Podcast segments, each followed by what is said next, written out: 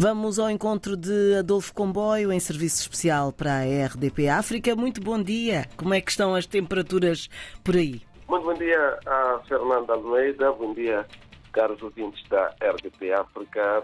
Ah, falando de temperatura, Maputo acordou com uma máxima de 30 uh, graus e o sol já se vai sentir, há muito sol.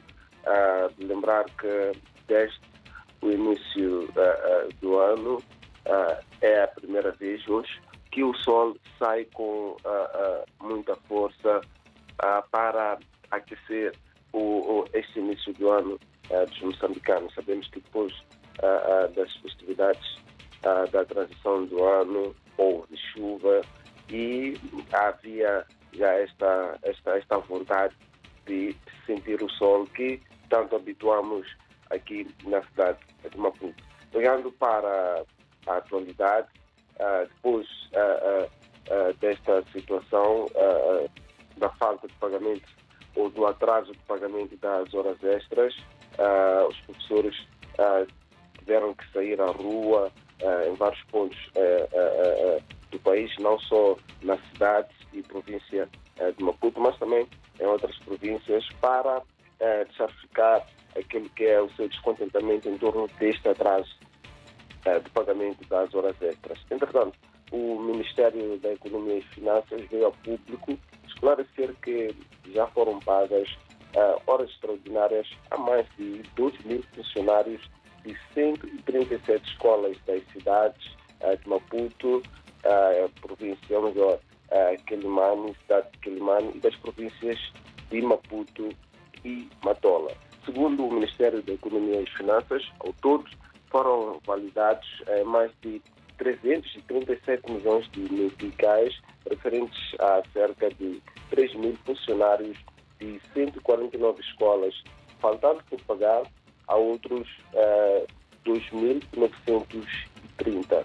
Estes esclarecimentos surgem 24 horas depois uh, de um grupo de professores, segundo já tinha referenciado, terem marchado pelas ruas da cidade da Matola e também outros pontos do país, ameaçando condicionar aquilo que é a lecionação das segundas turmas ao pagamento da dívida de horas extras uh, relativas aos anos 2022 e 2023.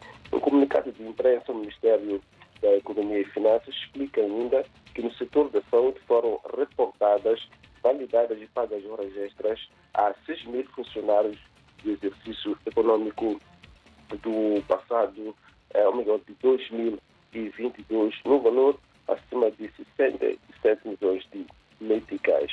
E para 2023 foram abonados 300 uh, profissionais devendo o processo de validação da restante dívida uh, ser retomada ainda neste mês uh, de janeiro, este mês que ainda está a iniciar, estamos a, a 5 do mês de janeiro e o, o, Ministério da Economia e Finanças promete fazer o pagamento da, da, da, do que resta nos próximos dias. Explica também que os pagamentos estão condicionados à verificação e validação porque há situações de apresentação pelas unidades orgânicas de mapas de horas extraordinárias sem evidências, neste caso, efetivas.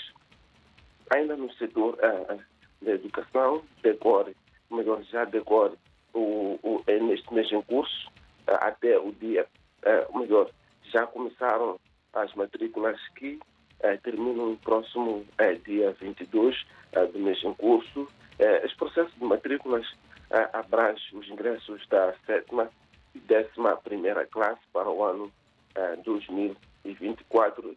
Isto acontece a nível nacional. Fernando Almeida, segundo o, o, porta-voz do Ministério da Educação e Desenvolvimento Humano, Manuel Sindini, a, a previsão é de se inscrever 855.228 alunos que passaram nos exames finais ah, de 2023 nas classes anteriores, ah, neste caso as sextas, a, a sexta e décima classe. Por último, vamos olhar um pouco para a janela desportiva. hoje, 5 de janeiro, passam-se 10 anos após a morte de Eusébio da Silva Pereira, esta lenda de futebol mundial, considerado por muitos o melhor do futebol português, apelidado pelo nome de Pantera Negra, e deixou um legado desejado olhando para o histórico de conquistas com a camisola do Sport Lisboa e Benfica. Em Moçambique, há muitos chamados de futebol entendem que, que para imortalizar aquilo que é a figura de Eusébio em todo o país, mas concretamente eh, no bairro onde viu nascer, fala do bairro da Mafalala, desportistas entendem que